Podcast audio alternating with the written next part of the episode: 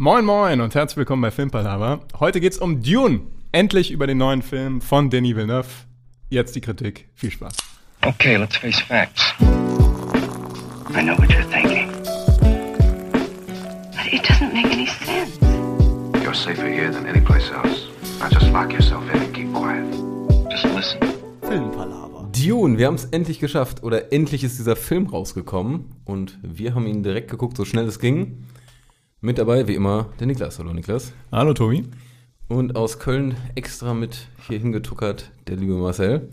Grüße Hallo dich. Tobi, hallo Niklas. Niklas, dich muss ich als allererstes fragen. Dune, du hast ewig gewartet, du bist ewig enttäuscht, enttäuscht worden, weil es immer wieder verschoben wurde. Wie glücklich bist du jetzt gerade in diesem Moment, nachdem du aus dem Kino gekommen bist? Also erstmal muss man sagen, dass der Film so oft verschoben wurde, dass ich das irgendwann absichtlich nicht mehr getrackt habe, wann der Film jetzt eigentlich rauskommt. Und dann waren wir beide letztens im Kino und haben The Father geguckt und wir gehen an einem Poster vorbei und Tobi sagt zu mir, hier, 16. September kommt Dune raus. Ich so, was? Moment. Das hatte ich in meinem Hinterkopf noch im Oktober verbucht. Und deswegen äh, war ich sehr glücklich. Und ich bin auch sehr glücklich, jetzt erstmal ohne irgendeine tiefergehende Kritik rauszuholen. Äh, ich bin aus dem Film rausgegangen und bin sehr zufrieden. Erstmal. Genau, um es kurz zu sagen, wir machen erstmal Spoiler frei und sagen dann, ab wann wir spoilern. Also alle, die den noch nicht gesehen haben, können dann jetzt erstmal sich den Input abholen und dann, ja. Ja, also mein erster Impuls ist ja. und das Und bei der. Erwartungshaltung ist schon quasi ein ultimatives Lob. Aber tiefer will ich erstmal nicht reingehen. Deswegen würde ich sagen, vielleicht Marcel kann ja weitermachen, wie seine erste Empfindung war. Ähm, ja, ähm, ich sag mal so, bei, bei mir hatte der Film auch eine gewisse Erwartungshaltung. Das lag aber nicht an der Dauer, die ich darauf gewartet habe, sondern am Eintrittspreis. ähm, also, ich kann, haben wir schon gesagt, wo wir waren? Ich muss es ja auch nicht sagen. Ich kann ja einfach. euch. Warum nicht? Ja, ist eigentlich wurscht, ne? Also wir waren im äh, UCI hier in Düsseldorf. Und der Film mit Überlänge, muss man natürlich sagen, in dem besten Kinosaal mit schönen Sitzen, ja, muss man ja auch Im mal mit dazu 3D. sagen, mit 3D. Ähm, hat aber trotzdem einfach mal 24 Euro ge- gekostet. Und dementsprechend hatte ich schon die Erwartungshaltung, also der muss jetzt auch bitte gut sein. weil ich fahre extra aus Köln hier hin. Ich gebe 24 Euro für diesen Film aus. Ähm, aber ich äh, war auch sehr gut unterhalten. Und vor allen Dingen, ähm, ja, hätte ich gerne weitergeschaut. Also ich glaube, äh, das ist ja kein, kein Spoiler, dass das quasi ähm, Teil 1 sozusagen ist. Und ich war auf jeden Fall so, dass ich gerne weiter geguckt, geguckt hätte. Und das ist ja das, was der Film wahrscheinlich erreichen wollte bei mir. Ich habe mich ja vorher mit Dune gar nicht auseinandergesetzt. Ähm, von daher auf jeden Fall auch erstmal ein Daumen hoch von meiner Seite. Wie ist es denn bei dir, Tobi? Ähm, ich hatte, also man muss auch erstmal sagen, Niklas hat die Bücher vor Ewigkeiten gelesen, Pi mal Daumen. Das ist korrekt, ja. Genau, du hast jetzt gar keinen Hintergrund und ich habe tatsächlich vor ein paar Wochen angefangen mit dem ersten Teil und bin, und das ist das Lustige, ich bin, ich hatte Niklas auch irgendwann Bescheid gesagt, ich bin wirklich zehn Minuten vor Ende mit dem Buch. Also ich habe sozusagen perfekt aufgehört zu lesen, aus Versehen, oder weil ich es einfach nicht schneller geschafft habe. Und äh, war deshalb sehr hyped auf den Film. Also ich bin wirklich jetzt die letzten Wochen immer mehr hyped geworden. Wahrscheinlich vielleicht mehr hyped als du jetzt. Ja, Könnte schon sein, auch, weil ähm, das Buch ist halt unfassbar cool. Und ich bin super zufrieden mit dem Film. Ich bin jetzt gerade so spontan bei einer viereinhalb. Ein paar Abzüge hat man immer, aber der lässt sich so unfassbar viel Zeit auch, äh, rusht nicht über das Buch hinweg. Also fast alles aus dem Buch kam mir jetzt, kam eigentlich irgendwie drin vor. Bis auf so Kleinigkeiten, das ist ja fast unmöglich, aber wenn man das jetzt vergleicht mit so Buchverfilmungen, dann äh, richtig geil gemacht. Deshalb, äh, ich fand's hammergeil. Also auch von mir ein Ja, um Niklas äh, zu bestätigen. Ja gut, das ist ja schon mal eine gute Ausgangslage für einen Film, würde ich sagen. Ich da direkt eine kurze Frage, auch jetzt noch spoilerfrei, und zwar, weil ich hatte jetzt kein Bild von den Charakteren. Und ich fin- finde immer, wenn man ein Buch liest, hat man selber eine sehr konkrete Vorstellung automatisch im Kopf. Und das ist ja oft das Problem, wenn man erst das Buch liest und dann den Film sieht, dass man findet, ja, die Charaktere, mh, da und da hapert's für mich oder der Charakter passt für mich nicht, den habe ich mir komplett anders vorgestellt. Ähm, also ohne etwas zu spoilern, fandet ihr die Charaktere alle erstmal von den Schauspielern gut gewählt und auch gut verkörpert? Oder würdet ihr sagen, da waren so ein paar Charaktere, mit denen ihr Schwierigkeiten hattet? Das kannst tatsächlich nur du beantworten. Ich kann gleich erklären, warum. Findest du? Also, weil sehr viele Aber okay. Also meines, die Sache ist halt bei Büchern und Charakteren, ähm, tatsächlich ist es bei Dune so, dass ich dadurch, dass ich die schon vor einer langen Zeit gelesen habe, tatsächlich relativ gefestigte Bilder von den Charakteren hatte im Kopf. Ähm, dann habe ich allerdings irgendwann auch den, den Lynch-Film davon gesehen. Lynch hat ja auch eine Verfilmung von Dune gemacht. Und das, deswegen hast du schon so eine gewisse Verzerrung da drin, wie die da die Charaktere dargestellt wurden. Aber allgemein gesprochen, super getroffen. Und auch im Kern super getroffen, die einzelnen Charaktere. Vor allen Dingen, ich hatte sehr viele Bedenken am Anfang bei Paul, also bei Paul Atreides oder Atreides oder wie auch immer die jetzt genau ausgesprochen wird. Und ähm, weil ich Timoth Timothy Chalamet halt immer mit so einem, hm, also ich, ich, ich finde den okay und ich mag den auch als Schauspieler, mhm. aber ich dachte mal so, äh, ich weiß nicht. Aber er hat das sehr gut gemacht. Und der Cast ist halt auch erstklassig, ne? Also, mhm. dass die hauchen dem halt jede jede Nebenrolle ist da mit so einem A-Klasse-Schauspieler besetzt, dass du, dass sie, die spielen auch deine innerlichen Vorstellungen von den Charakteren an die Wand. Weil dann, die übernehmen einfach. So, die sagen so, so ich bin jetzt der Charakter. Okay, let's do it. er war ich sofort dabei. Also, es gibt kleine Änderungen, tatsächlich. Ja, ist ähm, mir auch aufgefallen. Also die einzige Größe, also die einzige, wo man, wo das sofort auffällt, ist bei dem Kühnes oder dem Liet, der eigentlich ein Mann ist im, genau. im Buch. Aber überhaupt nicht schlimm, also fand ich. Das war eine random Entscheidung, also das kann auch gerne eine Frau sein.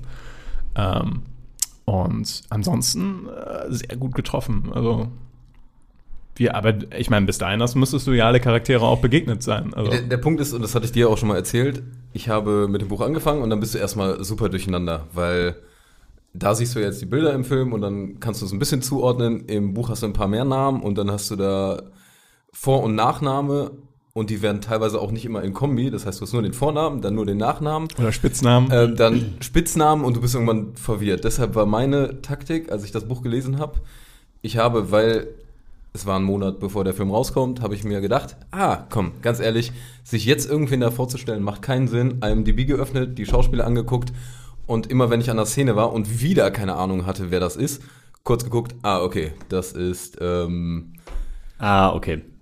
Wer auch immer. Ja. ja, ja, aber. Beispiel ein, ja.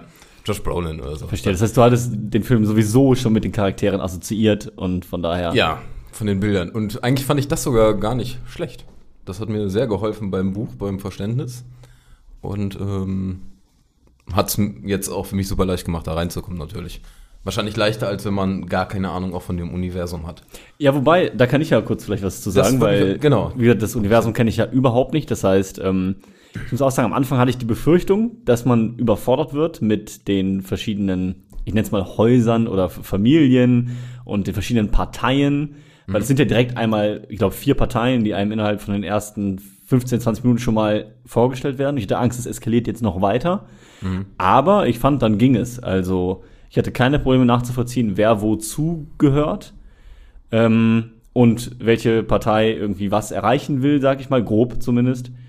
Ähm, also, ich habe mich nicht überfordert gefühlt von den Namen und Personen, die vorkamen. Mhm. Also tatsächlich zu keinem Zeitpunkt. Von daher würde ich sagen, hat der Film in der Hinsicht alles super, super gemacht, auch für Neuanfänger oder halt äh, Leute, die mit Dune bisher nichts anfangen können, ist der Film absolut sehenswert, finde ich. Also auch wie immer bei Dennis Villeneuve immer tolle Bilder. Also ja, wie immer halt, ne?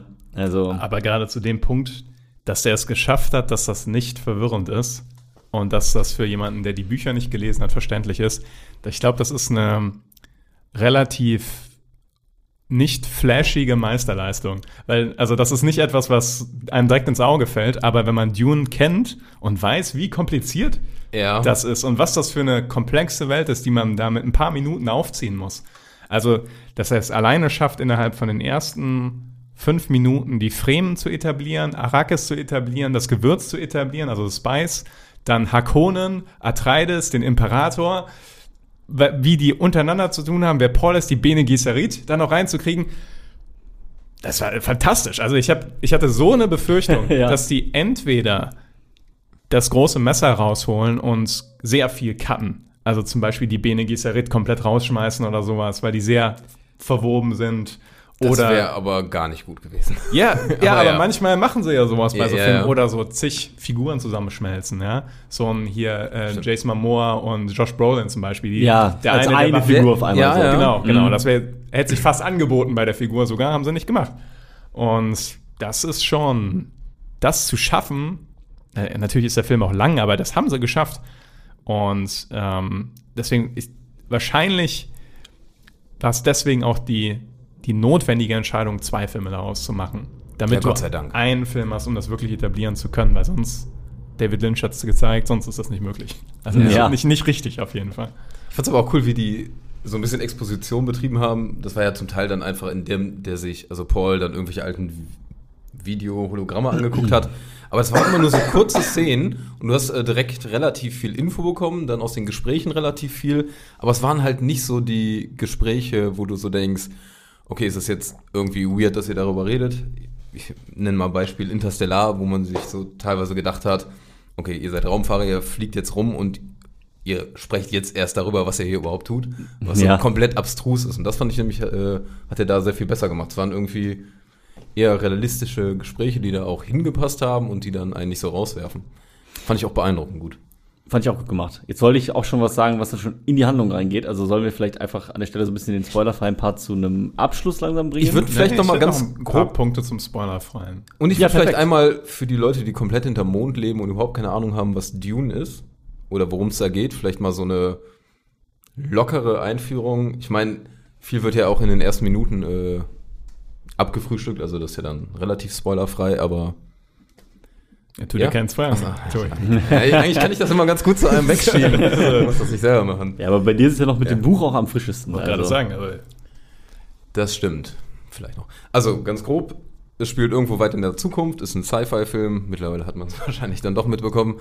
Und es geht darum, dass das Haus Atreides, ähm, ich nenne es jetzt mal ganz einfach so ein bisschen die Guten, die Protagonisten, die äh, sollen auf einen Planeten gehen, der Arrakis heißt. Also das ist mehr oder weniger Dune dann und sollen da sozusagen die Führung übernehmen. Das wird insgesamt geleitet von so einem Imperator, der das ganze Universum kontrolliert. Und dann gibt es so ganz viele Häuser unten drunter, die ja verfeindet sind, befreundet sind. Auf jeden Fall gibt es da so ein paar politische Verwobenheiten, dass sich, sage ich mal, da so ein grobes Gleichgewicht ausstellt.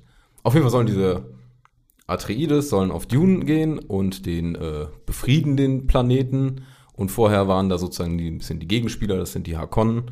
Die waren da 80 Jahre und haben da Spice geerntet, was so ein Gewürz ist oder einfach so eine Substanz, die, ja, ich sag mal so, als die wichtigste Substanz im Universum gilt, super wertvoll ist. Und allerdings ist das halt nicht so leicht, das zu ernten da, aufgrund gewisser Wüstengegebenheiten, nenne ich es mal so. Das ist so ganz grob die äh, lockere Story und da ist nämlich, man verfolgt in erster Linie Paul Atreides, das ist der Sohn von dem Fürsten in, im Haus Atreides und wie der, sage ich jetzt mal, mit auf diesem Planeten ankommt. Das ist, sage ich mal so. Ergänzt gerne was, aber das ist schwer, das so ganz spoilerfrei oder ja, zu erklären. Nee, das, das trifft schon sehr gut. Ähm, das Einzige, was ich vielleicht noch ergänzen würde, ist, dass Paul Atreides halt so eine, ein ganz spezieller Typ ist. Also der ist jetzt nicht so ein klassischer Aristokrat oder sowas, sondern der hat auch noch über seine Mutter dann diese spezielle Vergangenheit mit der Bene Gesserit, dass der halt so ganz also, äh, special bisschen- Fähigkeiten hat. Genau. Aber das ist schon das Einzige, was dann noch so als wirklich wichtiges Element dazukommt. Ja. Das wird ja auch noch, ja, das kommt wahrscheinlich auch alles später noch im Buch sonst. Oder in den, im zweiten Teil. Aber das ist so ganz grob die allgemeine Storyline. Und die ist cool. Und da steckt, äh, ja, da, da steckt halt echt ein richtig geiles Buch hinter. Das ist super viel durchdacht. Auch viele Sachen, da bin ich gleich mal gespannt, wenn wir in den Spoiler-Teil gehen, wo ich so dachte, ist es verständlich, was da gerade passiert ist oder nicht? Wo man aus dem Buch halt weiß, ah ja, deshalb. Aber du wolltest auf jeden Fall noch irgendwas äh, im spoilerfreien Teil loswerden, meintest du gerade. Ja, was Marcel eigentlich eben schon angerissen hat, nämlich die Cinematografie und äh, sämtliche, sage ich mal, handwerklichen Sachen, die man ohne was vom Plot zu verraten sagen kann. Und surprise, surprise, sieht ultra geil aus. also, das äh, hat einen wieder komplett weggehauen, hat seinen eigenen Look, hat seinen äh, fantastischen Look Und äh, man erkennt, finde ich, wieder die Handschrift von Villeneuve und Deakins. Und, äh, also ab und zu denkst du so, ah, das hätte auch aus Blade Runner sein können. Ja, ja. Genau das. Ja, Blade Runner absolut. 2040, ja. Ja, Absolut. ja. Aber fand ich nicht schlimm, weil ich habe Blade Runner geliebt und ey, mehr von dem Scheiß. das ist Ja. Und ja, also gerne. Habt ihr nichts zu ergänzen? Da haben wir beide schon Meinung? gerade Ja. re- reingerufen quasi. Ja, weiter so, Niklas. Do it. Ja, äh, ich finde, was bei Sci-Fi-Filmen halt oft ähm, Sci-Fi bildet, äh, hat viel Potenzial, wunderbar auszusehen für große Szenerien, ähm, aber leidet oft darunter, dass es generisch gemacht wird. Und die Kunst ist halt zu schaffen, dass du äh, individuelle Bilder produzierst, die aber gleichzeitig, sag ich mal, dieses Flashige von Sci-Fi haben. Und das haben sie wieder geschafft. Also das, äh, Voll. Und ich finde aber auch, die Gefahr ist bei Sci-Fi auch oft, dass eben aufgrund dieser tollen Bilder oder dahinter einfach die Story vergessen wird. Man sagt nur, ja, Sci-Fi muss einfach gut aussehen. Ja, die Charaktere, ne, so 0 nach 15, das passt schon. Und das ist halt da gar nicht der Fall. Und das ist halt das Coole bei diesen Villeneuve-Filmen sehr oft. Da werden die Charaktere nicht vergessen und trotzdem sieht's halt überragend aus, so. Also, ich fände die Geschichte cool, wenn ich sie nur optisch sehen würde. Und ich fände sie auch cool, wenn ich nur die Charaktere sehen würde. Und dass das halt miteinander verbunden in einem Film ist, ist halt sehr, sehr nice und macht es definitiv sehenswert. Man kann kurz das Negativbeispiel nennen. Eben vorher kommen ja immer so ein paar Trailer und da kam der Trailer Moonfall von Roland Emmerich. Ja. Und es sah vom Trailer einfach aus wie das größte Spektakel aller Zeiten und als hätte es null Story. Es sah, also es hat mich null abgeholt. Ja. Absolut furchtbar. Und ich glaube, da hat Villeneuve ein bisschen ein besseres Händchen für, ja. Ja, auf Ja. jeden Fall. Also auf jeden Fall schon mal für alle, die auch jetzt gleich abschalten, absolute Empfehlung, würde ich sagen. Ich, ja, ist jetzt schwer zu sagen, mit The Father zu vergleichen, aber es ist auf jeden Fall einer der Filme des Jahres, die man unbedingt sehen sollte. Ja, schon. Ich Habt muss auch sagen, Vielleicht noch, bevor wir in Spoiler gehen. ich wollte noch nicht spoilern. Ja, okay. Ja, dann, dann, Ich wollte äh, in Richtung äh, musikalische Untermalung gerne noch was sagen, weil die fand ich auch äh, sehr grandios. Also wir waren natürlich auch im perfekten Kino dafür mit diesem, weiß ich, iSense, keine Ahnung. Aber ähm, sehr nice, hat mir sehr gut gefallen. Also Der sehr, Dudelsack. ja, der Dudelsack, aber irgendwie geil. So, keine Ja, Ahnung. mega, ich mega, ich habe es voll gefeiert, diesen Typen mit Dudelsack einfach. der epischste Dudel sagt den je Ja, gehört. aber wirklich, der ist auch richtig hoch eskaliert. Aber Man kriegt, ähm, glaube ich, wenn man den Film noch nicht gesehen hat, das falsche Bild. Ne? ja, okay, ja. Nein, aber es ist wirklich äh, Ja. sehr imposante Musik einfach, Ja. die dann zu diesen Bildern einfach passt, weil da passieren imposante Dinge. So, diese, dieser ganze Planet wirkt einfach unheimlich weit und groß und bedrohlich und äh, die Musik passt da einfach zu. Also, Mega. man kriegt so richtig Gänsehaut dabei, also auch das. Auch dieser integrierte Gesang oder dieses Ja, wehklingende zum Teil, das fand ich auch richtig geil. ja, War schon, war schon ein epischer Soundtrack. Also auf jeden Fall, ja. Ich sag mal so, wie man es kennt, ne? sehr viel Pathos dabei, ja. Ja, ja, ja. Auch passend da halt. Ähm, war schon sehr nice. Und das Kostümdesign fand ich auch geil. Also Mhm. wie die, gerade wie die, ähm, äh, ich glaube, die beste Szene war da als äh, ganz am Anfang, ist kein Spoiler, aber als dieser Imperator, Impera, imperatorische Kurier vorbeikommt und seine 20 Leute da hinter sich hat und die mit dem Teppich da angelaufen kommen. Und ich habe mir die ganze Zeit nur die Kostüme angeguckt, boah, sieht das cool aus mit diesen komischen Masken und so weiter und so fort und alles aus einem eigenen Look. Also hat richtig Bock gemacht. Das Einzige, was ich fand, ich, aber das äh, ist kein Negativpunkt, die äh, Stiefel von den Atreides. Diese hohen Stiefel mit diesen, das hatte teilweise so Oldschool-Army-Style. Ja, Und so. ich muss einfach sagen, immer wenn ich diese hohen Stiefel sehe und dann diese weiten Buchsen da oben drüber, finde ich sie immer richtig furchtbar aus. Man hat auch tatsächlich hier und da so kleine, ja, ich würde schon, schon fast sagen, so äh, kleine Leckerbissen an den David Lynch-Film hingeworfen. Weil so ein paar von den Style-Entscheidungen oder von den, wie das aussieht tatsächlich, basieren auf dem alten Film. Das siehst du Okay. relativ klar. Selbst wie die, ähm, da sieht man es, glaube ich, am deutlichsten, wie die Stadt selber aussieht auf Arrakis. Also Ah, die, mhm. die ist sehr stark inspiriert von dem Lynch. Und die Schilde, die Schilde in dem alten Dune sind halt so viereckige Rechtecke. Also so, so, so einfach so rechteckige, die halt entweder Geil. blau oder rot sind. Und die sehen halt jetzt richtig gut aus, aber damals war es einfach so bumm. So, so. Und wenn so ein Stab da rauskam, kam auch so ein Rechteck da raus. Müsst ihr euch gleich mal angucken. Das ist fantastisch. Ich weiß nicht, ob ich jetzt Angst habe. Der ist ja mega zerrissen worden, wenn man sich den jetzt noch Der ist gar nicht so zerrissen worden, aber der ist schon, also er ist halt so mittelmäßig bewertet worden. Und es wurde gesagt, er ist ganz furchtbar gealtert. Was ungefähr das jetzt Das unterstreicht. wiedergibt. aber der ist, der schon grauenhaft gehalten. ich meine, der ist neuer als Jurassic Park und sowas. Ja. Der ist ja von 2000 oder sowas, ne? nee, oder? ich glaube, ich glaub, der ist, ich weiß es nicht Es gab genau. ja auch irgendwann noch Ich glaube so aber eine nicht, Serie, nicht durch- aus den 2000ern. Nee. Ich weiß, ich weiß, sollte ja ursprünglich von Jodorowsky gemacht werden. Jodorowskys Dune gibt es eine ganz krasse Dokumentation drüber. Und dann hat Lynch das gemacht und Lynch sagt bis heute, das war eigentlich ein Fehler, das zu übernehmen. Weil, na, passt da nicht so ganz zu ihm. Aber naja. Okay, ja. Empfehlung. Und ab in den Spoiler-Teil, oder? Ja. Ja. Einer. Ja. Springt. Würdet ihr, nur noch kurz zum Abschluss, würdet ihr empfehlen, in 3D zu gucken? Nee, würde ich aber auch bei keinem Film. Ich, ich habe es gar nicht. Ich muss sagen, dieser IMAX Ultra 3D. Für mich ist das alles immer noch 2D. Also entweder habe ich einen Knick in der Optik oder sowas. Und du hast halt eine Tiefe in dem Bild und das sieht ja auch gut aus, ja. Aber für mich ist das irgendwie immer alles doch 2D. Also das Ja. Ja. ist nicht wirklich 3D für mich. Ist bei mir ähnlich. Ich muss sagen, am Anfang habe ich wieder einen Moment gebraucht, um reinzukommen. Am Am Anfang Anfang- irritiert es mich immer eher. Genau. Aber du gewöhnst dich dann dran. Und dann fand ich aber doch ein paar Bilder, gerade wie du sagst, die eine gewisse Weite hatten, Ja. wo ich schon eine Perspektive wahrgenommen habe. Also vielleicht Ja. ein bisschen mehr, als man das sonst sehen würde. Aber ich brauche es auch nicht. Also ich finde auch, man kann den Film mit Sicherheit 1A in 2D gucken. Aber nicht so, gar nicht so schlecht. so, jetzt aber. Jetzt wird es reingespoilert. Wer stirbt? Wer Spoiler Es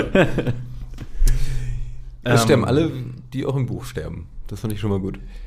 Das finde ich nämlich erstmal im Spoilerbereich vielleicht das Interessanteste, wie nah es an dem Buch dran ist.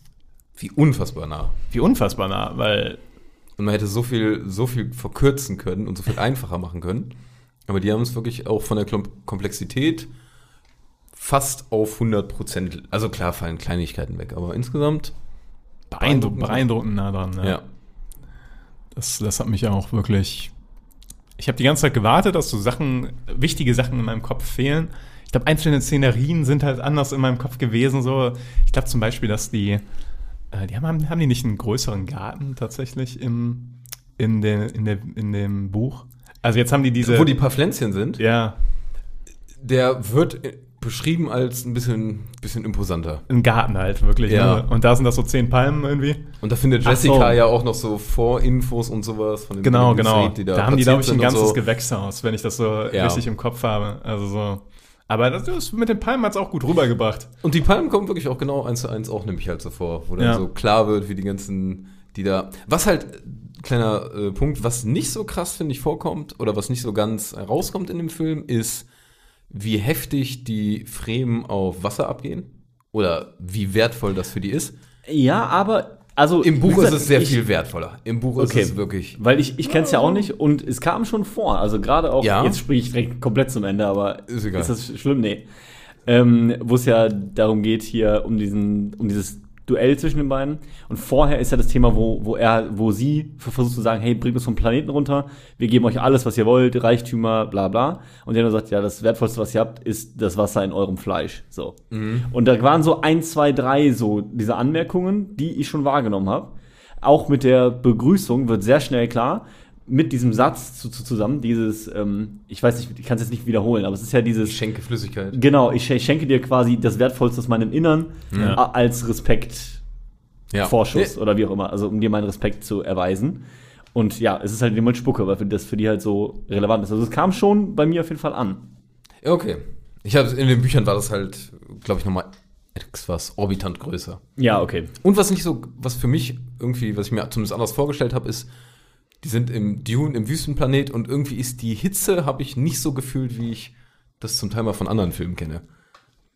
Ja. Klar, weil die auch nicht schwitzen, weil die die Destillenanzüge anhaben und der ganze Kram, aber irgendwie habe ich, wo die durch die Wüste gehen, nicht die, man kennt das von irgendwelchen Filmen, wo dann die Lippen vertrocknet sind und alles verkrustet und man weiß richtig, okay, Wassermangel des Jahrtausends. Das äh, finde ich, das ist auch vielleicht so einer dieser kleinen Mankos, hätte man minimal besser. Aber meckern auf hohem Niveau, keine Frage. Aber das stimmt, da habe ich mich auch gewundert. Das ist auch wieder diese Gartenszene nämlich, ähm, wo der Paul mit dem Kerl sich unterhält. Der da gießt. Der da gießt, genau. Und er auch nur sagt, ja, hey, du darfst hier nicht draußen sein, so ohne äh, Schutz vor der Sonne. So. Und äh, er chillt halt einfach, ist ihm einfach egal. Da dachte ich mir auch so, okay, dann kann es so heiß ja nicht sein. Da ich auch dachte, ja gut, der chillt da schon sehr entspannt in der Sonne rum. Ja, ja. Das habe Also ich mehrmals, mehrmals Ja. gehört, auch oft, wenn er ohne Maske rumläuft und so weiter. Das, aber das würde ich auch so ein bisschen unter cinematische Freiheit laufen lassen, weil ist schon fies, wenn du dem Schauspieler einfach so eine fette Maske und so eine Kapuze Natürlich, ja, reinpackst. klar. ähm, das haben sie schon gut gelöst eigentlich, die, die Distillanzüge. Die habe ich mir ähnlich Ja. vorgestellt, so tatsächlich. Ja, Die, die fand ich auch nice. Also, noch ein bisschen abgedichteter alles so, weil also in den Büchern sind die schon relativ ist auch Da relativ nur die Augen frei, widerlich glaub ich, ne? teilweise beschrieben, weil die halt Ja. wirklich sämtliche Flüssigkeiten, die du absonderst, irgendwie direkt in diesen Anzügen wieder reinigen lassen. Also und das Wasser wohl auch so ein bisschen brackig. brackig schmeckt, wird auch so gesagt. Ich meine, das ja. kam aber einmal, glaube ich, in Ja. dem Zelt, als sie das äh, Ja, so leicht, haben. ja. Ah, Schweiß und Tränen. Ja, Also, ja, ähm, Aber nicht nur Schweiß und Tränen. Komm, Wehzeug, ja, genau. Also genau, in den Büchern wird noch äh, beschrieben, wie, ähm, ich glaube, die Scheiße sich sogar in diesen Fu äh, Beinbeuteln sammelt und so. Ja, ja, das, das, Also das das, aber der, muss man auch sagen, der Frank Herbert, der Autor, ähm, du merkst, wenn du das Buch liest, dass der unglaublich im Detail verliebt ist, teilweise in diese, also er hat sich unglaublich Gedanken gemacht in dieser Welt. Also was alleine da an auch so, ähm, ja, Terraforming-Gedanken und sowas in, in äh, Dune formuliert werden und was da alles für gemacht werden muss und dann diese Distillanzüge und die politischen Systeme und so weiter. Der ist, der steckt da schon richtig drin und das Ja, ja. merkt man in den Büchern auch. Aber merkt man jetzt auch im Film, finde ich. Auf jeden Fall. Ich habe eine, eine Handlungssache, die ich sehr gut umgesetzt fand, wo ich aber mir nicht sicher bin, ob man die jetzt eins zu eins so versteht, wenn man nicht die Bücher gelesen hat. Und zwar, Paul hat ja in den Büchern immer wieder Visionen. Soweit müsstest du auch schon gewesen sein. Ähm, und die Sache ist halt, dass Paul tatsächlich in den Büchern viele Visionen hat und die immer unterschiedlich sind, teilweise von den gleichen Geschehnissen. Und ich fand das sehr interessant umgesetzt, dass der, dass jetzt schon Sachen passiert sind, die seinen Visionen widersprechen. Ja. Und das fand ich eine mutige Entscheidung, weil hier und da erwartest du nämlich jetzt, dass die äh, Visionen einsetzen und das passiert normalerweise auch ab und an ja. Also und oft ist es dann so, dass eine von seinen verschiedenen, er träumt dann dreimal in den Büchern oder sowas und irgendwie die zweite Option hat fast so stattgefunden, irgendwie sowas. Keine Ahnung. Ähm, fand ich sehr interessant umgesetzt und auch sehr, sehr clever gemacht, so, weil Mhm. Und ich fand es auch cool, wie die Visionen sich abgehoben haben. Also die waren, insgesamt wird ja sehr viel farbspektrumsmäßig wieder gemacht. Also die sind auf dem einen Planeten, da ist es einfach nur grau und dann Dune ist immer dieser Gelbtouch. Und bei den Visionen, die- waren schon immer sehr knallig, fand ich. Also da sah man das direkt und dann sahst du nachher, sag ich mal, so eine ähnliche Szene. In weniger knallig und das fand ich auch cool gemacht. Ja, das stimmt. Aber ja, am, also anfangs denkt man sich halt, okay, sieht er immer die Zukunft quasi. Also das war auch das, was ich zuerst dachte, so er hat quasi immer dieses Foreshadowing. Aber wie du schon sagst, dann passiert halt ab und an nicht das. Und dann merkt man auch, hm, okay, ist nicht immer 100% akkurat, was er da sieht. Oder Ja. ist vielleicht auch manchmal eher so eine Art Möglichkeit oder ein mögliche, eine mögliche Abzweigung. Vielleicht manchmal auch eher so eine Art äh, Wegweiser für ihn. So, pass auf, dass das nicht passiert. Oder also man weiß nicht immer so ganz genau, was die Vision einem sagen soll. Ob es immer wirklich einfach eins zu eins die Zukunft ist. Und das ist es offensichtlich nicht.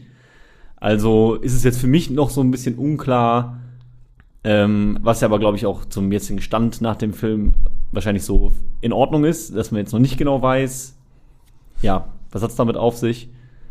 Aber es war trotzdem ein interessantes Feature. Ähm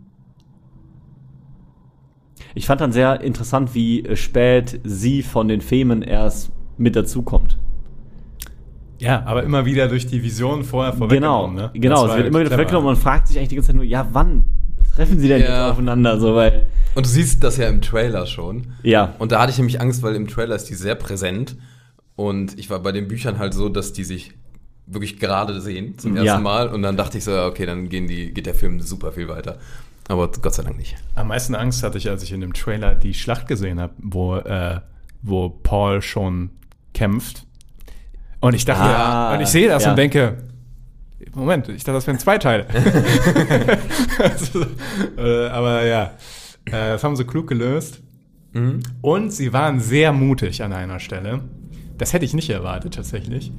Äh, und zwar, als sie tatsächlich, könnte ich mir auch vorstellen, dass, dass manche Leute ein bisschen abschreckt. Es gibt eine Szene im Zelt, wo ähm, Paul schon Visionen hat, die tatsächlich über, sich über drei Bücher hinwegziehen, nämlich dieser heilige Krieg, von dem der redet. Ja. Und dass alle seinen Namen rufen. Ja. Und das war mutig, weil, also das war cool, aber das könnte, glaube ich, auch Leute abstoßen, so, wovon redet ihr da, Heiliger Krieg oder sowas. Ähm, weil das ist, ich will, jetzt weiß ich nicht, ob ich so viel, ob das Ja, du solltest vielleicht- Spoiler, Ja, nee, nee, Spoiler ja, nee, werden nee, das, soll. ich, ich weiß Nee, tatsächlich, genau. wo das hinführt, Ja. nämlich auch. ja, Äh, aber nur so ganz leicht angedeutet. Ja. Und ähm, Nee, das würde ich nicht tiefer beleuchten. Ja, Weil ja. das ist schon sehr, sehr viel später. Das Ja. wird Genau. auch vielleicht im zweiten Teil nicht kommen. Und das sind auch Sachen, die jetzt bei mir jetzt halt wirklich als Fragezeichen stehen und was ja auch gut so ist, dass sie als Fragezeichen da stehen. Bei ein paar auf jeden Fall. Weil, wie gesagt, weil Visionen haben ja nicht immer genau. eins zu eins das bewirkt, was man gesehen hat. Genau, ja. Und das finde ich dabei auch einen wichtigen Aspekt. Weil ich dachte auch erst, ah, ja, schade, ich will ja jetzt nicht schon sehen, was in drei Filmen passiert, so ungefähr. Ähm, oder auch nur im nächsten Film oder keine Ahnung. Aber es lässt halt immer noch so ein bisschen diese Tür offen, ja. Das was, vielleicht war manches davon eins zu eins so, wie es kommen wird, aber vielleicht auch nicht. Vielleicht ist das nur das, wo er aufpassen muss, ob er da hinkommt, ob er dahin will, ob er das sein will. Oder also, es hat bei mir eher diese Fragen aufgeworfen, weil gerade auch das, was man da ja gesehen hat, ähm, in dem Moment für mich noch ein bisschen widersprüchlich war mit dem, wie er sich in dem Moment eigentlich selber ja noch gegeben hat oder selber als Charakter unterwegs war, ähm, waren die Szenen für mich teilweise charakterlich eine sehr andere Qualität, eine sehr andere Richtung. Ähm, deswegen finde ich es halt spannend, wohin sich das entwickelt oder wie ja- es dahin kommt. Ist ja auch cool, dass das so, so ein paar Sachen sich nach und nach entwickeln, dass man sich immer fragt, ach, was steckt denn dahinter? Gerade diese Bene Gesserit, das ist eine, eine ziemlich große Geschichte insgesamt da noch. Und eigentlich ist es ja geil, wenn du so Häppchen zugeworfen bekommst und das dann irgendwie so denkst, okay, ist das dies und das und mega. jenes. Das haben sie richtig gut gemacht. Also, da so ein bisschen angefuttert und denkst so, oh, was ist denn das für ein, für ein Verein? Und tatsächlich haben sie teilweise sogar, glaube ich, Zitate aus den Büchern genommen. Also teilweise kam ja gerade das, was die, ähm, diese Vorste also diese große Urmutter da von dem Bene Gesserit gesagt hat. Wo der die Hand rein. Genau, In wurde die dies- Hand rein. Aber auch was sie, was äh, sie gesagt hat zu, äh, zu Jessica, Bevor die abfliegt. ne? bevor die abfliegt, ja. Ja, das war sehr, da hat es direkt bei mir so, boah, die Szene war doch eins zu eins so in meinem Kopf, krass. Ähm, das haben sie sehr gut getroffen. Weil wahrscheinlich dann oft auch, das merkt man in den Büchern noch etwas äh, expliziter, jedes Wort sehr wichtig ist. Ja. Ich nenne mal eine Szene, ähm, wo Jessica neu dann auf Dune ist und dann kommt diese neue Haushälterin irgendwie oder sowas in die ne? Und die hat ja ein Messer dabei. Und ähm, da ist nämlich wirklich so die Szene, was du in den Büchern nämlich immer hast, ist, du siehst äh, immer, oder du hast kurze Gedankengänge von den Leuten immer noch dabei. Du hast nicht immer nur das Gespräch, du hast sogar diese ganz kurzen Häppchen, was die gerade denken, und zwar von allen Seiten. Also du kriegst es von den Bösen, den Guten, von zwei Gesprächsleuten mit. Und da ist es nämlich wichtig, sie sagt dann, ähm, sie muss dann genau das richtige Wort sagen. Und sie sagt äh, Geberin, glaube ich. Bringerin, glaube Äh, ich. Bringer, Bringerin, genau. Ja, siehst du, Ich hätte schon, ich wäre nämlich gekillt worden. Und das ist das einzige Wort, was sie hätte sagen können, um nicht getötet zu werden. Und das äh, hat auch mit dieser ganzen Hintergrundkultur und mit diesem Aberglauben und alles da zu tun. Aber deshalb so einzelne Wörter sind wahnsinnig wichtig. Deshalb glaube ich auch, dass die einzelne Gespräche auch eins zu eins Ja, extra so ja. wiedergegeben haben, weil das irgendwann später enorm wichtig werden könnte. Ich meine, es ist ja auch, sage ich mal, groß verpackt in den Bene Gesserit, dass Wörter unglaublich wichtig sind. Ich- Das ist so ein, ich glaube, das ist auch so ein bisschen so ein, so ein äh, von Autoren, dass die einfach sagen, ja, Wörter sind immer unglaublich wichtig, aber dass auch die diese, diese Stimme haben, weißt du? Dieses, wenn die mit dem richtigen Tonfall Wörter sprechen, dass die Leuten befehlen können, Sachen zu machen. Was ja, da war ich auch gespannt, wie sie es umsetzen, weil das auch schwierig ist, gut umzusetzen. Und das haben sie auch erstaunlich gut gemacht. Also, Dass es nicht lächerlich wirkt irgendwie so. Ja, ja, das Wie stimmt. man das vielleicht, weiß ich nicht, von irgendwelchen Animes kennt oder keine Ahnung. Haben sie aber auch gut über Ton einfach gelöst, finde ich. Also, Ja, ja. aber gut gelöst, also eben nicht so. Auch mit diesem Dumpfen zum Teil. Ja, ja, genau. Ich wollte gerade auch wegen der äh, Wörter, weil ich dann gerade zuerst dachte, okay, aber warum lässt sich denn dann diese Urmutter bei den, wie heißen da nochmal, die Bösen in Anführungsstrichen? Die, Hakonnen? Bei den Akonnen, Hakonnen. Hakonnen, ähm, warum lässt sie sich da quasi so übers Ohr hauen mit, mit diesem Deal? Dass sie ja quasi sagt, hey, ja, die Mutter und der Sohn, ne, die, äh, die müssen ge geschützt werden. Und er sagt dann, ja, ja, die schützen wir. Aber im Endeffekt erfüllt es ja seinen Zweck, tatsächlich. Weil ich denke mir gerade, okay, ähm, er, er sagt dann halt, ja, ich lasse die mal reden und ja, wir töten die nicht, aber wir tun alles dafür, dass sie sterben. Aber im Endeffekt ist es ja trotzdem ausreichend dafür, dass sie überleben. Also ich weiß jetzt halt nicht genau, weil die auch so sagen wie, ja, ist jetzt die Wahrsagerin vom Imperator und so, inwiefern die halt auch die Möglichkeit haben, gewisse Gegebenheiten halt vielleicht so ein bisschen wahrzunehmen, die passieren könnten oder so, keine Ahnung. Aber in dem Kontext ergäbe es wieder Sinn, dass sie sich vielleicht damit sogar zufrieden gibt, weil sie sagt, okay, das gibt denen zumindest die Chance Ja. zu Vielleicht überleben. Könnte man eine Mini-Sache zu den Bene Gesserit sagen mit dem Spice? Das ist eigentlich kein wirklicher Sp- Riesenspoiler, oder? Ich denke. Also prinzipiell, Bene Gesserit, das sind halt nur Frauen.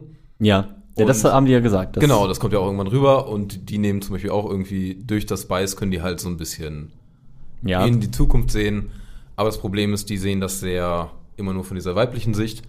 Und deshalb ist Paul halt so eine große Besonderheit auch. Weil der ein Mann ist. Und das ist auch dieser, die sagen ja irg- auf irgendwen warten die ja, ne? Also Ja, ja, ja, Bene ja. Gesserit als auch die Fremen und Pipapo. Und das wäre dann sozusagen dieses, dass die wen hätten, der jetzt nicht nur diese eine Ansicht hat, sondern mal viel weiter blicken kann. Daher kommt so sehr viel Besonderheit.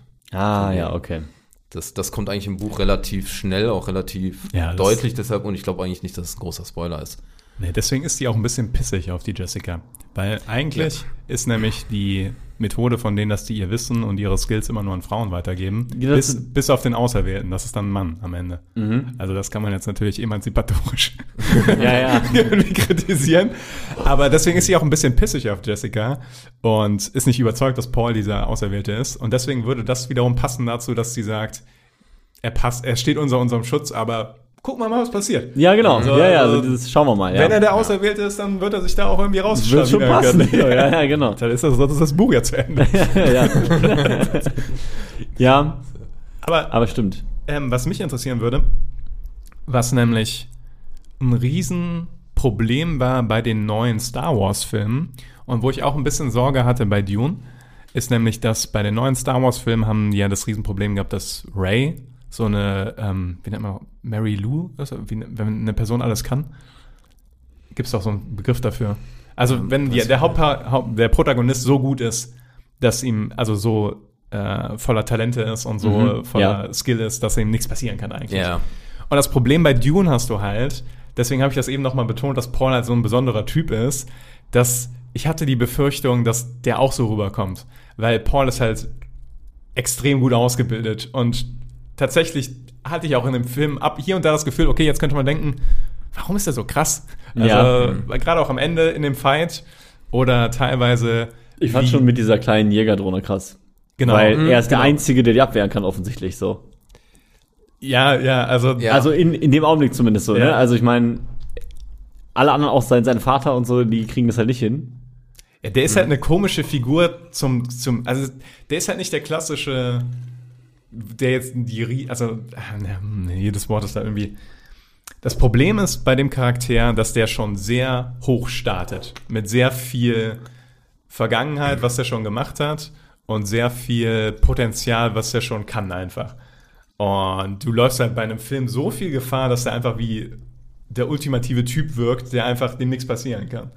So, und das haben sie gut gelöst, finde ich. Also gut rübergebracht, dass der halt noch nicht so ganz da ist. Und man hat, finde ich, eine mega Entwicklung einfach auch optisch gesehen.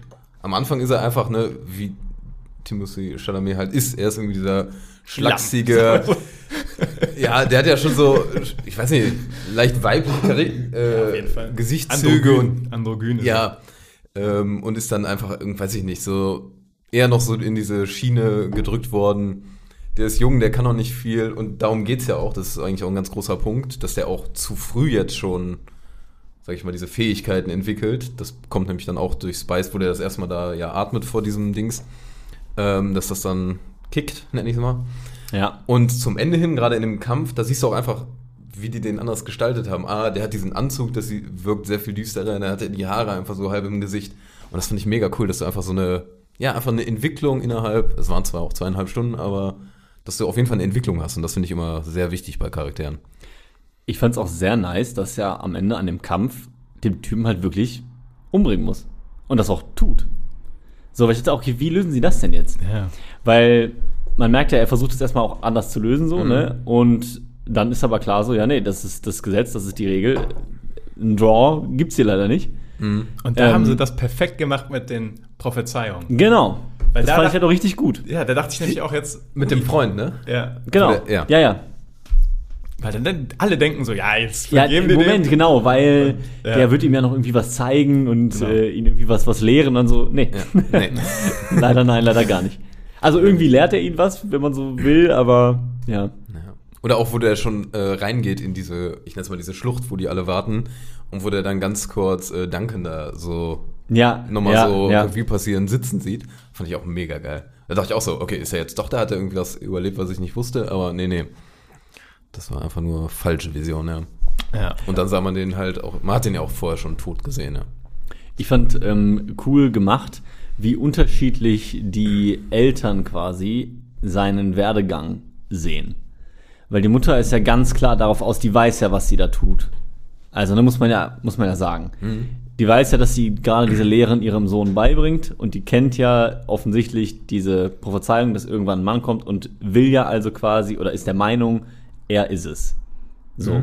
Das heißt, sie will ja auch, dass er das wird und dass er das. Also sie hat zwar auch Angst, also man merkt schon, sie ist sich nicht hundertprozentig sicher, keine Frage, aber trotzdem hat sie ja was mit ihm vor, sag ich mal, ja.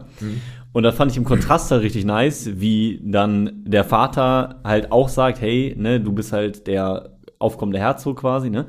Und dann halt sagt, ja, aber vielleicht will ich das gar nicht. Und er sagt, hey, und wenn du dich dagegen entscheidest, dann hast du trotzdem alles richtig gemacht, weil alles, was du sein musst, ist mein Sohn. Und das fand ich einen geilen Kontrast, weil du merkst so, okay, für den Vater, der denkt wahrscheinlich, dass er seinen Weg noch finden wird und dass er sich wahrscheinlich auch irgendwann dazu entscheiden wird, diesen Weg zu gehen. Aber er macht ihm halt überhaupt keinen Druck und lässt ihn diesen Weg so selber finden. Also überhaupt er- keinen Druck würde ich vielleicht nicht sagen. Ja, aber Ja. ich finde schon, dass er ihm auch irgendwie klar macht, hey, du musst den Weg finden, der für dich be bestimmt ist so. Und den, du wirst ihn finden, aber ich finde, er, es wirkt bei ihm alles ein bisschen lockerer als bei ihr. Ich habe bei ihr durch die Filme mehr das Gefühl, dass sie eher weiß, wo sie mit ihm hin will, sozusagen. Ja. Ja, das hängt ja auch einfach mit diesem Orden, in dem die Ja. zusammen und er ist ja, sag Absolut. ich mal, er ist ja wirklich Vater, Vater. Und sie ist ja, finde ich, dann doch eher, sie ist zwar Mutter, aber irgendwo kommt ja auch die Szene. Ähm, Ja, ja, ne, ja. Nicht als Mutter, sondern als Bene Gesserit möchte ich das. Also sie ist da eher zwei Personen. Ja, das stimmt Das natürlich. Das stimmt natürlich, spannend. ja. Die haben das, äh, finde ich, erstaunlich gut getroffen, diese Beziehung auch zwischen Jessica und Lito. Weil ich habe das so im Kopf, jetzt immer, das, da sind bestimmt zehn Jahre vergangen, seitdem ich das Buch gelesen habe.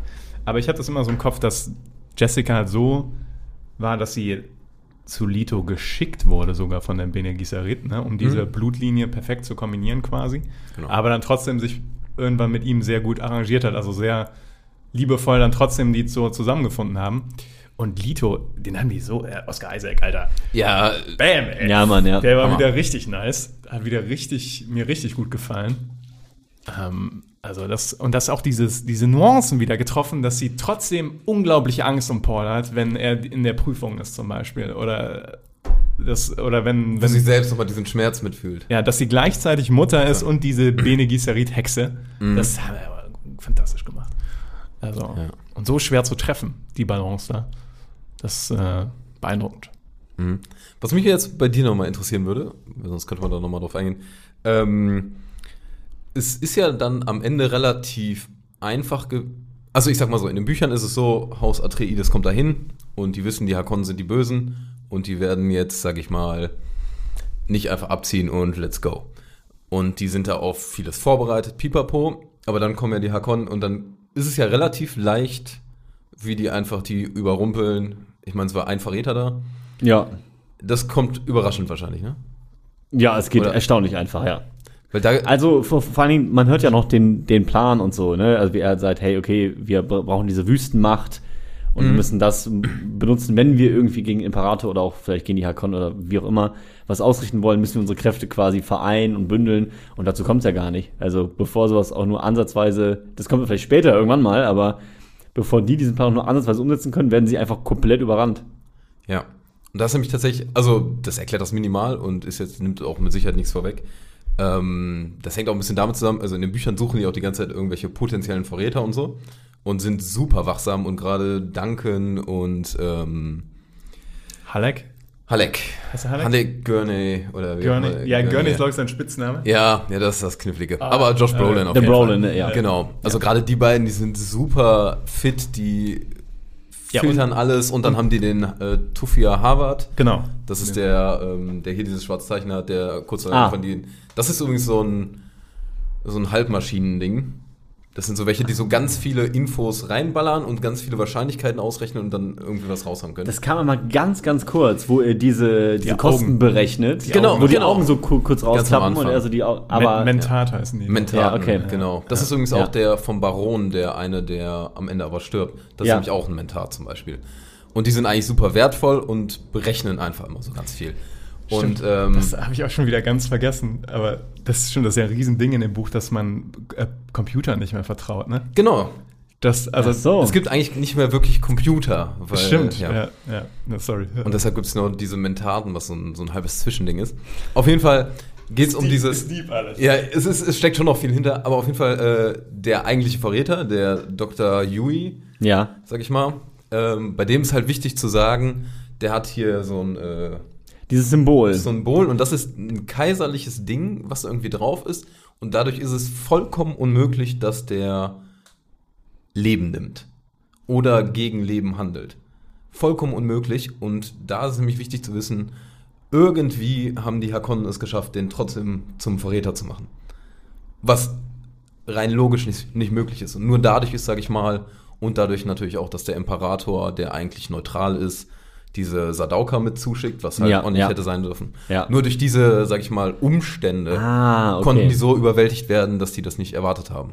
Und dann gibt's noch so ganz viele Waffensachen mit diesem ja, es gibt noch so ganz viele waffentechnische Sachen, die da auch nochmal irgendwie einspielen und die nutzen da halt so ganz seltsame Dinge, die untypisch sind und das haben die alles nicht berechnen können.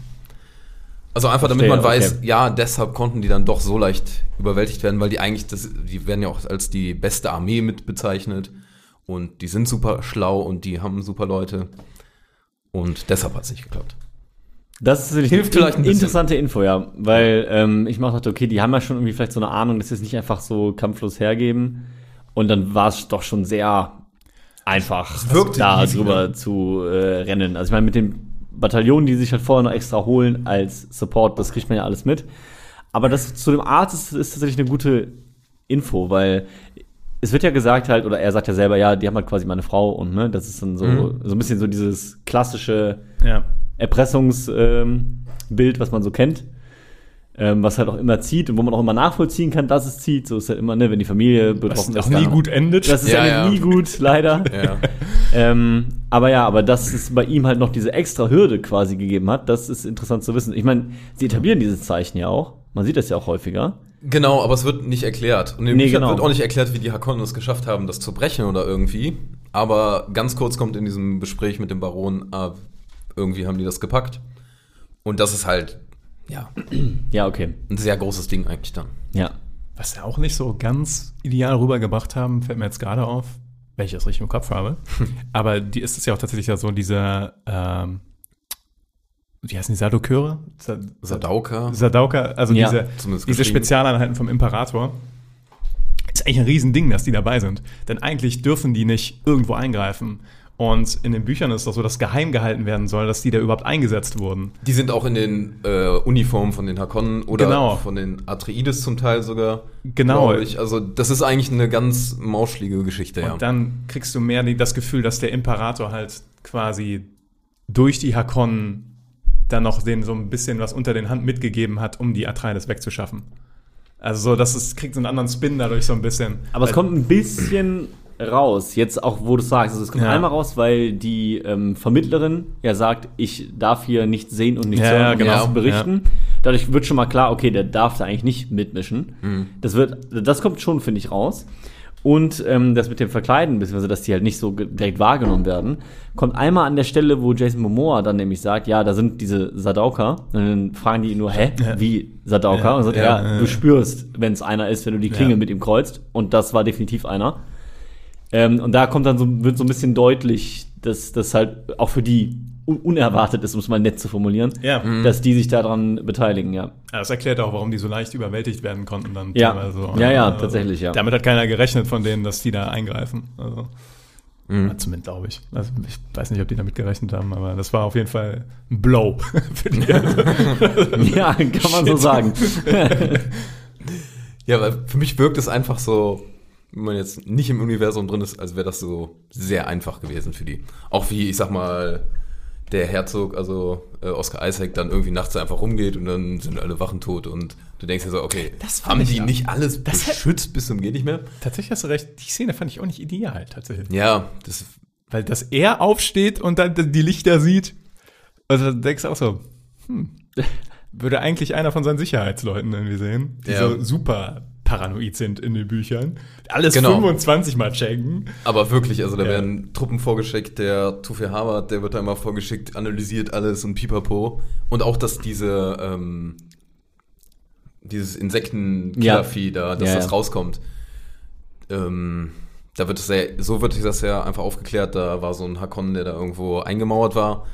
Aber in Wirklichkeit war das ja, ist es irgendwie anders auf jeden Fall, ja. Ist auch der, äh, Ist eigentlich der- Yue gewesen. Genau, ist nämlich der Yui gewesen, Ah, der das okay, aber okay. logisch gar nicht hätte machen können. Ah ja, verstehe. Das ist nämlich das. Deswegen Deshalb suchen kommt die man auch auch nicht drauf, weil man, ja, ja. Ja, und die suchen die ganze Zeit die Verräter und dann ist der, wird der Tufir als Verräter angesehen und dann Jessica auch. Und dann geht da noch Vergeht, sehr viel vergeht hin und auch her. einfach mehr Zeit, tatsächlich. Ja. Wenn die erstmal auf Arrakis sind, das dauert irgendwie ein paar Wochen mindestens, oder? Bis die Hakonnen kommen. Ja, Das, schon, so ja. fühlt sich das ja an, die kommen an. Und dann zwei Tage später Ja, so- ja, genau. Flotzen zurück, aber ja.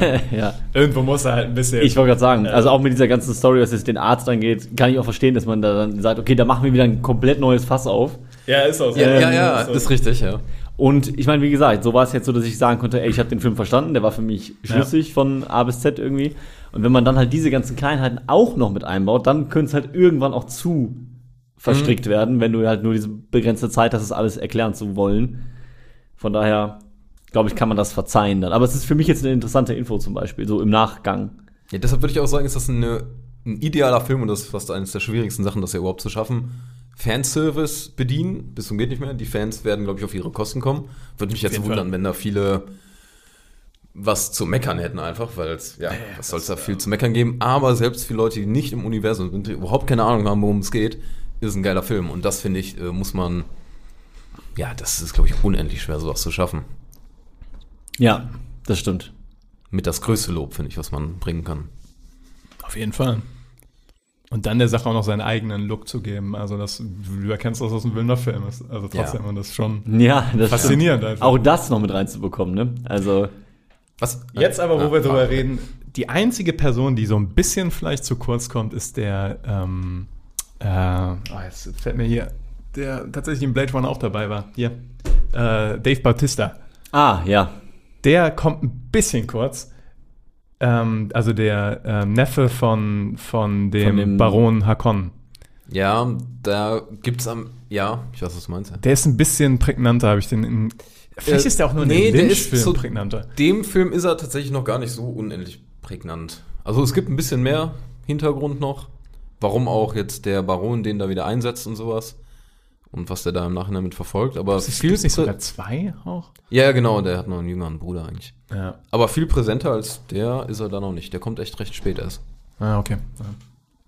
Was fandet ihr so optisch die ähm, coolste Szene, sag ich mal? Oder so, wo ihr so gesagt habt, mein Gott, das ist richtig geil umgesetzt. Ich habe jetzt eine Sache, wo ich halt nochmal kurz aus dem Film rausgekommen bin und wo ich dachte, Alter, ist das geil gemacht. Habt ihr irgendwas zufällig? Also, wo ich das erste Mal, einfach nur geflasht war. Einfach nur dachte so, boah, ist das alles geil. das war, als tatsächlich die, dieser imperatorische Kurier kam. Also als dieses komische Ei da abgesetzt hat und dann kommt da dieser Ultrateppich raus. und dann kommt diese, dieses, und ich dachte einfach so, ja, so wollte ich immer Sci-Fi haben hier. Das sieht top aus, ne? da sind interessante Figuren dabei und so weiter. Und dann steht da halt auch der äh, Oscar Isaac in seiner Uniform und alle stehen da bereit. Fand ich schon fantastisch, äh, cinematografisch. Also die Szene hat es auf jeden Fall, wo ich das erste Mal dachte, boah, geil. Richtig nice. Ähm, ich, ich mochte das jetzt gar nicht so spezifisch um eine Szene, aber generell dieses permanent bedrohliche Ambiente in der Wüste. So, du denkst halt immer, wenn die sich da be bewegen, so, hier lauert halt permanent eine Gefahr und zwar keine kleine, keine zu unterschätzende und keine geringe. Und ähm, ich fand's dann immer geil, wenn man dann irgendwie diese, diese Sand, weiß ich nicht, Auffüllstungen dann immer aus der Ferne so sah und dachte, okay, jetzt haben wir einen gewissen Druck Wurm in der. Situation. Jetzt müssen wir uns eventuell beeilen oder halt, ja, irgendwie verstecken oder irgendwie. Ich mochte diese Wüstenszenerie einfach unglaublich gerne. So, ich fand, da waren sehr, sehr viele Bilder dabei, die sehr cool waren und eben diese Weite. Ich mag so Bilder einfach Ja. sehr gern. Ich würde gerne wissen, wo die es gedreht haben. Habe ich gar nicht nachgeguckt. Ich glaube, die haben das, ähm, habe ich zufällig mitbekommen. Äh, ich ich glaube, in, in Libyen.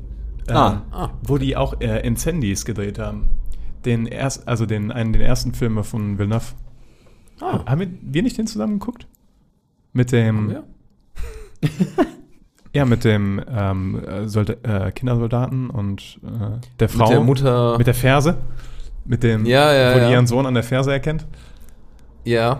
Äh, Wir haben den. Stimmt, wir haben den hier bei dir geguckt. Ja, hier, ja, ja. Im Dings, ja. genau. Und Der war auch in Libyen. Ich glaube, ich habe irgendwann nämlich ein Interview von Danny Villeneuve ge gelesen, wo der gesagt hat, ähm, als er damals den Film gedreht hat, hatte er Dune im Hinterkopf, ich meine, das kann man immer behaupten, aber hatte er, Dune, hatte er den Dune halt im Hinterkopf, dass man bei dieser Wüstenlandschaft das wunderbar machen könnte, irgendwie so. Ah, ja, ja Ähm, kann gut sein. Und ich, deswegen habe ich irgendwie, ja, kann auch Quatsch sein, aber ja, es schwirrt in meinem Kopf herum.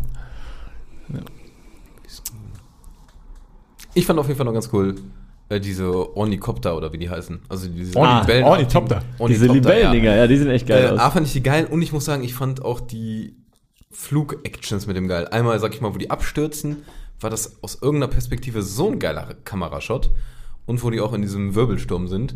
Ich finde, ganz oft hast du so, äh, weiß ich nicht, bei irgendwelchen Filmen, wo die in Flugzeugen sind, da nimmt mich das oft nicht so geil mit. Irgendwie fühle ich mich nicht, als wäre ich da gerade mit dabei. Und da hatte ich dann doch das Gefühl, doch, das klappt, äh, fand ich mega geil. Auch wie, also wirklich, wie die da auch ähm, den Sturzflug hinlegen, wie dann sich dieser Sand so wölbt und alles. Irgendwie hat das perfekt gepasst, finde ich. Habe ich direkt gedacht, geil. War, war auch nice. Was sie auch richtig gut hinbekommen haben, ist die Szene mit dem, am Anfang, wo der, die Ernte-Maschine geschluckt wird. Die Ja. war richtig, die war richtig Ja. spannend. und das war Ja. schwer, also und ich wusste, wie es ausgeht. Und ich so, holy shit. ja. Also. Und wie sie Spice generell dargestellt haben. Einfach Zimt gefühlt. so von, von der ja, Farbe aber, aber so wird es auch im Buch beschrieben. Ja, ja, ja, Auch, dass es nach Zimt schmeckt und sowas. Ja. Das, ähm, Das gute Spice. Nur im Buch heißt es Gewürz. Und Gott ja, sei Dank im haben die. Buch halt. Ja, ja, aber es ist auch der ja. deutsche Film und die haben es trotzdem Spice genannt und ich war sehr glücklich. Weil Ja. Spice klingt einfach. Ah, ja.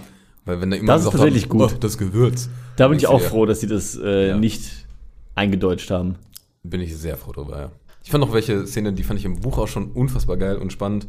Ähm, kamen, glaube ich, so halb gut rüber. Oder eigentlich, glaube ich schon, wo die am Ende ähm, Jessica und Paul loswerden wollen. Ähm, da haben die nämlich extra diesen Tauben mit an Bord, weil der von Jessica nicht beeinflusst werden kann, weil die ja wissen, das ist so eine Hexenfrau. Und das ist in, im Buch so richtig geil spannend erklärt, wie die da so vorgehen und dann auch immer, wie der, der muss dann halt immer, wenn irgendwer redet, muss der den angucken und sowas, weil er dann, äh, wie die dann kommunizieren und dann müssen die perfekt dieses Timing rausfinden, wo der dann mal nach vorne guckt und nicht weiß, dass die reden und das ist eigentlich mega geil gemacht im Buch. Aber fand ich da eigentlich auch ganz cool umgesetzt. War auch nice, ja, ja. Du hast ja dann natürlich im Film einfach nicht so viel Zeit, noch diese Atmosphäre so krass aufzubauen. Ja. Aber, ähm, Aber sie gibt ja schon dieses Handzeichen mit, Genau. ah, er ist taub und dann Genau, weiß das- man schon, oh, das scheint Das habe ich auch direkt gerafft, dass es natürlich Ja. wichtig ist, damit äh, die halt nicht ihre Fähigkeit da bei ihm benutzen können. Genau. Aber ja. war, war schon, doch, das kam schon rüber, also. Ja, nice. Super geiler Film. Ja, ich ich glaube, man könnte jetzt Fall. so ganz viele Szenen noch besprechen. Aber das Problem ist, dass man den gerade erst gesehen hat und, glaube ich, auch nochmal sacken lassen muss. Ja. Ja. Einiges. Und man will mehr. Man will will mehr. mehr. Ich hatte die ganze Zeit Angst, dass er aufhört. Ja, ich Das auch. ist- Obwohl ich, ich wirklich. ich minimal nicht, weil ich wirklich pinkeln musste. Also, ja, ja. Aber sonst dachte ich auch die ganze Zeit, zweieinhalb ging der? Ey, Unge- Ja. hättest du mich da fünf Stunden hinsetzen können. Ja. Das war, ich, Ich hätte- war die ganze Zeit nur so, lass uns einfach weitergehen. Ja, wie ich ja doch eben schon mal meinte und auch direkt am Ende zu Niklas, äh, direkt nach dem Film so, ja, jetzt hätte ich gern weitergeschaut, so, ich bin drin, so, ich Ja. bin Ja. abgeholt. Ähm, aber ist ja gut. Dann, äh, ich meine, wenn Villeneuve auch den zweiten macht, wovon ich dann mal ganz stark ausgehe, ist Ja. der schon in Mache eigentlich? Wir haben auch überlegt, Wir haben drüber geredet, ja. ich hätte irgendwie vermutet, dass die irgendwelche Szenen vielleicht auch schon davon gedreht haben und so, weil das Ja. ja, oft Sinn macht. Aber ich weiß es nicht. Auf jeden Fall hat man Bock, den zweiten Teil, wenn der in auch so einer Qualität kommt, äh, sich definitiv anzuschauen. Ja. Und es spricht wenig dagegen, dass der in einer schlechteren Qualität kommt. Ja, eben. Also, Deshalb, das Traurige ist, wann kommt der? das weiß man nicht. Aber ich finde, man kann den ersten Film auch so sehr gut gucken. Also, Vor allem, wenn man Hm? überlegt, wie lange der sich verzögert hat. Natürlich war auch die, wird die Pandemie nicht geholfen haben, den zweiten Teil fertig zu drehen. Ja, wahrscheinlich.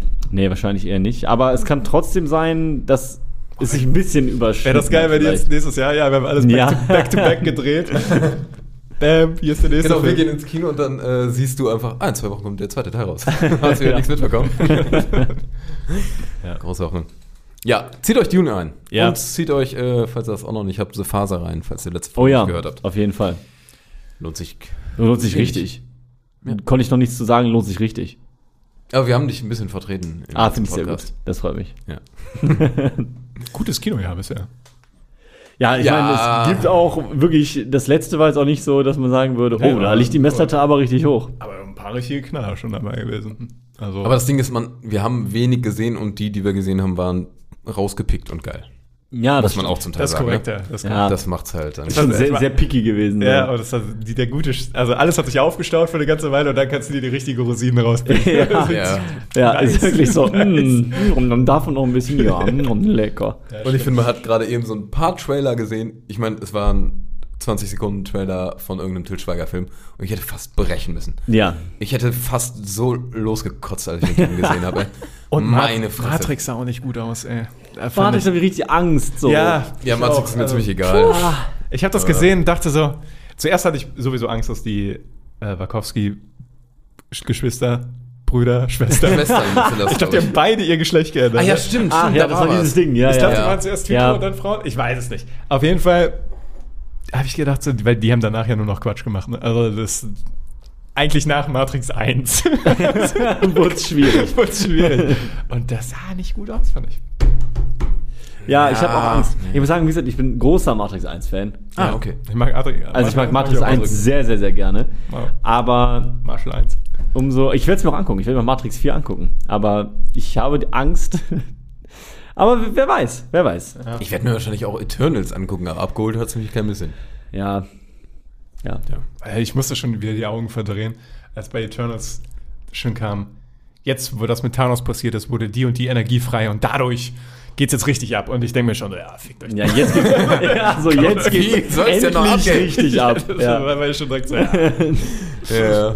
komm. ja, fand ich auch schwierig. ja.